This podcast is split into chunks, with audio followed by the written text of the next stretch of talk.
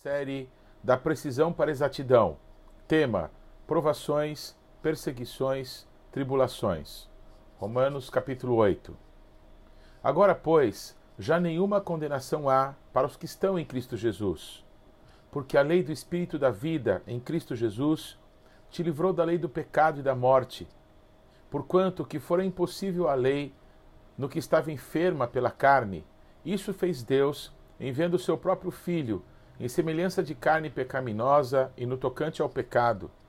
E com efeito condenou Deus na carne o pecado, a fim de que pelo preceito da lei se cumprisse em nós, que não andamos segundo a carne, mas segundo o Espírito. Porque os que se inclinam para a carne cogitam das coisas da carne, mas os que se inclinam para o Espírito, das coisas do Espírito. Porque o pendor da carne dá para a morte, mas o Espírito para vida e paz. Por isso, o pendor da carne é inimizade contra Deus, pois não está sujeito à lei de Deus, nem mesmo pode estar. Portanto, os que estão na carne não podem agradar a Deus. Vós, porém, não estáis na carne, mas no Espírito, se de fato o Espírito de Deus habita em vós. E se alguém não tem o Espírito de Cristo, esse tal não é dele. Se, porém, Cristo está em vós, o corpo, na verdade, está morto por causa do pecado, mas o espírito é vida por causa da justiça. Se habita em vós o espírito daquele que ressuscitou a Jesus dentre os mortos, esse mesmo que ressuscitou a Cristo Jesus dentre os mortos, vivificará também o vosso corpo mortal por meio do seu espírito que em vós habita. Assim, pois, irmãos, somos devedores, não à carne, como se constrangidos a viver segundo a carne. Porque se viverdes segundo a carne, caminhais para a morte. Mas se pelo Espírito mortificardes os feitos do corpo, certamente vivereis. Pois todos os que são guiados pelo Espírito de Deus são filhos de Deus. Porque não recebestes o espírito de escravidão para viverdes outra vez atemorizados, mas recebestes o espírito de adoção baseados no qual clamamos Abba. O próprio Espírito testifica com o nosso espírito que somos filhos de Deus. Ora, se somos filhos, somos também herdeiros, herdeiros de Deus e co-herdeiros com Cristo. Se com ele sofremos, também com ele seremos glorificados. Porque para mim tenho por certo que os sofrimentos do tempo presente não podem ser comparados com a glória a ser revelada em nós. A ardente expectativa da criação aguarda a revelação dos filhos de Deus, pois a criação está sujeita à vaidade, não voluntariamente, mas por causa daquele que a sujeitou, na esperança de que a própria criação será redimida do cativeiro da corrupção para a liberdade da glória dos filhos de Deus. Porque sabemos que toda a criação, a um só tempo, geme e suporta angústias até agora, e não somente ela, mas também nós, que temos as primícias do Espírito, igualmente gememos em nosso íntimo, aguardando a adoção de filhos, a redenção do nosso corpo. Porque na esperança fomos salvos. Ora, a esperança que se vê não é esperança, pois o que alguém vê, como espera? Mas se esperamos o que não vemos, com paciência o aguardamos. Também o Espírito, semelhantemente, nos assiste em nossa fraqueza porque não sabemos orar como convém. Mas o mesmo Espírito intercede por nós sobremaneira, com gemidos inexprimíveis. E aquele que sonda os corações sabe qual é a mente do Espírito, porque segundo a vontade de Deus é que ele intercede pelos santos. Sabemos que todas as coisas cooperam para o bem daqueles que amam a Deus, daqueles que são chamados segundo o seu propósito. Porquanto, aos que de antemão conheceu, também os predestinou para serem conformes à imagem de seu filho, a fim de que ele seja o primogênito entre muitos irmãos. E aos que predestinou, a esses também chamou. E aos que chamou, a esses também justificou. E aos que justificou, a esses também glorificou. Que diremos, pois, à vista dessas coisas? Se Deus é por nós, quem será contra nós? Aquele que não poupou o seu próprio filho, antes por todos nós o entregou, porventura, não nos dará graciosamente com ele todas as coisas? Quem tentará acusação contra os eleitos de Deus? É Deus quem os justifica. Quem os condenará? É Cristo Jesus quem morreu, ou antes, quem ressuscitou, o qual está à direita de Deus e também intercede por nós.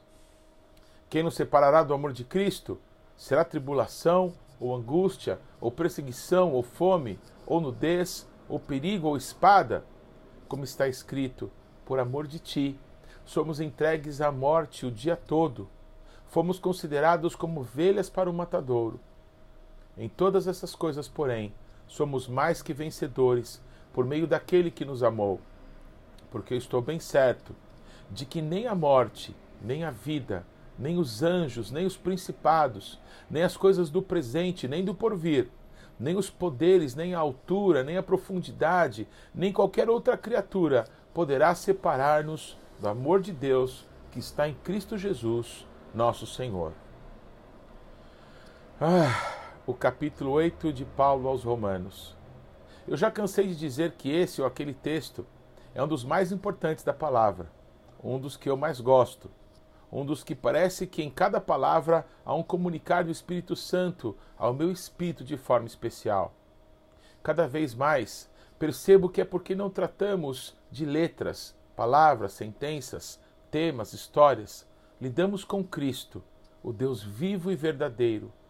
Aquele diante de quem, durante a eternidade, os anjos cantam: Santo, Santo, Santo é o Todo-Poderoso, o que é e o que era e o que há de vir. Toda a terra está cheia da sua glória. O eterno e infinito Deus, a cada minúsculo momento se revela de forma única, nova, surpreendente, sobrenatural a nós. Essa palavra é Yeshua. Vivemos aqui no Brasil, talvez, no mundo ocidental, um momento, talvez já há cerca de um século, talvez um pouco mais, de um grande avanço no Evangelho a palavra de Deus sendo pregada em liberdade e alcançando multidões e multidões, em especial nesses últimos 50 ou 60 anos, aqui na América Latina. Enquanto parece que na Europa as coisas se esfriaram terrivelmente depois da grande reforma protestante, primeiro nos Estados Unidos, com o avivamento da Rua Azusa, o avivamento da chuva serôdia e mais recentemente o avivamento de Toronto, Canadá e Pensacola o fogo ardeu poderosamente no norte de nosso continente, mas desde os anos 70, 80 na Argentina, Guatemala, Brasil, México, Costa Rica e em outras nações, é, tem havido um crescimento numérico muito grande. Quanto à influência dos cristãos em vários segmentos da sociedade, tem sido bastante notórios, chegando até a haver presidentes de repúblicas, ministros, juízes de altas cortes, artistas famosos, empresários, pessoas ligadas às mídias, enfim, muita gente que ouviu falar do Evangelho de Cristo e converteu-se a Jesus nesse período de grande avanço. O que parece nos faltar? Problemas. Parece ser isso, uma providência divina. Sem dúvidas que sim. Foi sempre assim? Claro que não. Séculos atrás, foram incontáveis os mortos na América Latina católica que, querendo como os puritanos fizeram com as treze colônias, buscaram a sorte na América do Sul, mas bem diferente de nossos irmãos que foram para a América Setentrional, esses acharam aqui os jesuítas, o catolicismo arraigado na cultura das nações hispano e portuguesa, e até bem pouco tempo. Menos de um século, não era fácil, nada fácil ser um cristão verdadeiro. Na época de meus pais e avós, os homens usavam chapéu, paletó e gravata a todo tempo. Mesmo nas tardes insuportáveis de tão quentes no Rio de Janeiro, no interior de São Paulo, em outros estados do Brasil, as mulheres com seus tradicionais coques, saias compridas abaixo dos joelhos, meias, sapatos fechados, camisas, cujos botões as escondiam até a garganta, mangas compridas, no mesmo clima tropical. As vigílias. Ah, as vigílias, me contava o meu pai, que converteu-se num domingo de manhã depois de uma noitada na região de prostituição da cidade de Bauru, e na noite seguinte, tendo já ganhado uma Bíblia, foi para a igreja, que curiosamente era na mesma região em que na noite anterior ele estivera, mergulhado no pecado.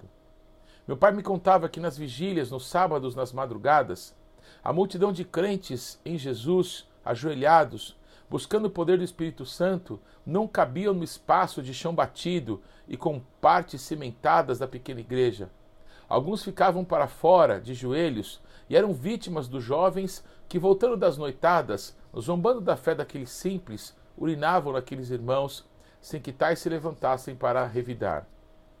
Perseguição? Sim, já houve. Porém, nós não sabemos o que é isso, a não ser em relatos assim. A grande maioria pensa serem relatos exagerados. O apóstolo Paulo escreve aos Romanos e coloca na sequência de sua carta a obra gloriosa que Cristo fez por nós na cruz do Calvário, inviabilizando os acusadores, quer espirituais, quer de carne e osso contra nós, já que não há acusação para os que estão em Cristo Jesus. A vitória contra o pecado, o trabalhar do Espírito Santo, a vida no Espírito que nos foi dada por Cristo, através do qual podemos chamar o Criador do universo de Abba, de Papai. Essa grande vitória, essa grande dádiva, essa graça sobre nós derramada, nos fez herdeiros de Deus, cordeiros com Cristo, o unigênito do Pai, agora primogênito dentre muitos irmãos. De nós, que agora fomos também chamados de filhos de Deus, de família de Deus, de igreja de Cristo. Todo o excitante regozijo com que Paulo fala aos romanos sobre essa vitória, essa conquista, esse grande favor de Deus, através de Jesus Cristo, que nos livrou do pecado, subitamente é quebrado, não na fé e na glória devida a Deus, manifesta por Paulo em suas palavras, mas no reconhecimento que essa vida que Cristo nos deu estava encontrando aquela geração, os destinatários da carta de Paulo, no momento em que os mesmos estavam padecendo grande sofrimento. Para nós, não faz sentido uma vida cristã que não for uma vida cheia de confortos, liberdades para a convivência com os segmentos mais diversos de nossa sociedade, deixando de lado os aspectos religiosos, já que alcançamos um patamar de maturidade e respeito ao próximo e entendemos não poder provocar sentimentos ou reações menos cordiais se apresentarmos a Cristo ou se discordarmos do tipo de vida que levam por uma vida de honra a Deus.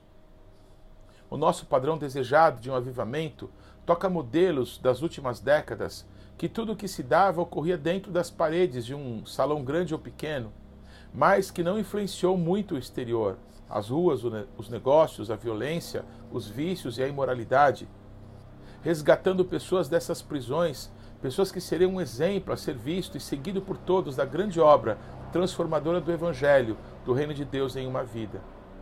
O reconhecimento de que é uma ardente expectativa da criação de Deus por filhos de Deus maduros, pessoas que vão manifestar novamente o caráter de Cristo, o poder do Espírito Santo, de forma humilde e mansa. Não parece difícil de imaginar algo assim, visto termos muitas pessoas famosas no Evangelho, mas nós reputamos alguns dos mais orgulhosos e soberbos como pessoas que estão dando certo, tendo resultados, alcançando as X montanhas da sociedade mas a expansão numérica dos chamados cristãos, será que tem refletido o número tal de pessoas que realmente nasceram de novo? Quando Paulo parece meditar sobre esse aspecto, escrevendo aos Romanos, ele nos revela o trabalhar do Espírito Santo que geme para que Cristo seja gerado em cada um de nós. Mais do que se batizar nas águas para poder participar da ceia, ou para alguém ser recebido como membro de uma denominação, fazer curso de membresia, se envolver com algum trabalho de pequenos grupos, em alguma área administrativa ou de suporte durante os cultos, coisas que ofuscam a realidade de que todos nós precisamos de fato sermos inseridos no corpo de Cristo, com o entendimento da obra gloriosa que Cristo fez por nós e então lembrar que todas as coisas, todas as coisas cooperam para o bem daqueles que amam a Deus, daqueles que foram chamados segundo o seu propósito. Há um alvo maior, um propósito mais elevado, algo que ainda não compreendemos, mas para o qual fomos salvos, amados, temos sido transformados e seremos ainda mais ao compreender que essas situações pelas quais passamos, como diz Paulo aos Filipenses, é uma leve e momentânea tribulação. Parece que temos que ser ricos, magros, malhados, bonitos. Parece que temos que falar inglês, saber programação, assistir o Manhattan Connection e gostarmos de comida japonesa para sermos de Deus. O Espírito Santo nos assiste em nossa fraqueza. O Criador do universo, que sendo Deus, se fez fraco, se fez homem. Parece que só fez isso para parecer comigo, porque sou eu fraco o decepcionado comigo mesmo, desesperado por Deus. As discussões tolas sobre eleição, predestinação, lei, graça, são tão vazias diante da obra de Cristo por amor de nós. Eu sei que Ele mesmo me quis. Eu não consigo entender o porquê, mas vejo que Ele me amou, que Ele me escolheu, que Ele me predestinou, decidiu acerca do meu destino. E eu que me encontrei com o meu destino, eu que me encontrei com Cristo, porque Ele me escolheu para que eu frutifique frutos que permaneçam. Ele que me amou, me designou para um destino prévio, com Ele, para a glória dele. Também me chamou e me justificou e me glorificou. O processo nele já está pronto. Como a salvação que nos foi dada, não há cerca de dois mil anos atrás, mas na eternidade já está consumado. O nosso Deus, então, Criador de tudo, cujos pensamentos são tão elevados acima dos nossos, como os céus se elevam sobre a terra, o nosso Deus nos leva a pensar de forma lógica. Ele humildemente, como que se humilha para nos ensinar que se Deus nos deu Jesus, então o que mais ele não nos dará juntamente com Cristo? Pura e simples lógica. Se Deus nos deu o mais precioso, não nos daria tudo mais que precisarmos? Nos abandonaria ao nosso próprio destino, sorte, esperteza, força física, estratégia, perícia, habilidade, poderio bélico, apoio militar? Claro que não. Deus deu Jesus para nós e por isso certamente nos dará com Cristo todas as coisas que buscamos, todas as que precisamos, todas as que serão para nossa edificação. Recentemente ouvi acerca de comentários feitos por cristãos na China, Coreia do Norte, Síria, que riem muito ao saber as características das igrejas que conhecemos. As perseguições, tribulações, sofrimentos, provações que passamos não se podem comparar sobre o que têm sofrido irmãos nossos que estão nesses lugares há uma grande diferença entre sofrer por causa do pecado, da rebeldia, da incredulidade, da dependência do sistema do mundo e passar de fato perseguições, sofrimentos e tribulações por amor de Jesus. Quando enfrentamos problemas por conta dos nossos pecados, arrogância, etc., e clamamos a Deus, ainda clamamos para que Ele nos tire de tais problemas, como se as palavras de Paulo se encaixassem nisso. Temos que clamar para termos a revelação de Deus sobre o que Cristo fez por nós, para que de fato possamos experimentar a vida de Deus em nós. Sofrer por causa do namorado pode ser um livramento de Deus. Ser perseguido por um chefe pode ser a consequência da insubordinação. Passar por uma tribulação porque demos as costas para Deus e tudo está desmoronando sobre a nossa cabeça, nos deveria levar mais perto de Deus para que essas situações sejam a clara evidência de que precisamos nos arrepender e entregar as nossas vidas de fato em Suas mãos. Quando decidirmos nos unir como igreja em nossa congregação, como igreja em nossa cidade e nação, é muito provável que enfrentemos de fato tribulações, perseguições e sofrimentos. Porém, o apóstolo Paulo fala para aqueles que estão vendo seus amigos e irmãos sendo queimados como tochas humanas para iluminar as ruas de Roma. Aqueles que estão padecendo de fome porque ninguém quer comprar nossos produtos ou até vender algum tipo de coisa das quais precisamos. Paulo exalta a obra de Cristo, fala o poderoso trabalho do Espírito Santo, ainda mais em nossa fraqueza, para nos animar e lembrar que nada dessas coisas pode nos separar do amor de Deus em Cristo Jesus. Mais que vencedores? Sim, mais que vencedores por Jesus Cristo, quem morreu ou antes, quem ressuscitou, o qual está à direita de Deus e também intercede por nós. E por que será que Cristo intercede por nós também? A concordância entre Jesus Cristo e o Espírito Santo, que geme por nós.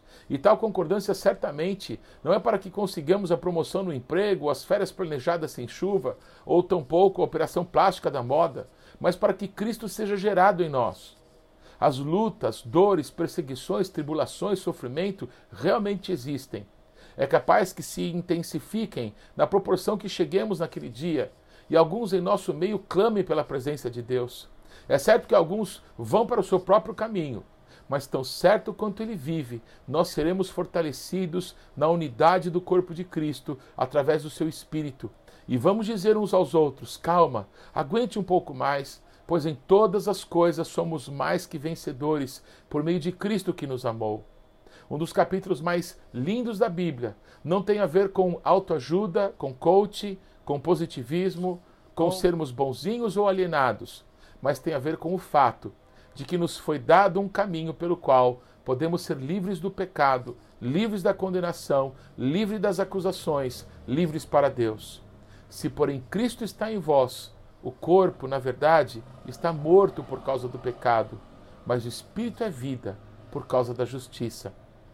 Se habita em vós o espírito daquele que ressuscitou a Jesus dentre os mortos, esse mesmo que ressuscitou a Cristo Jesus dentre os mortos, vivificará também o vosso corpo mortal por meio do seu espírito que em vós habita.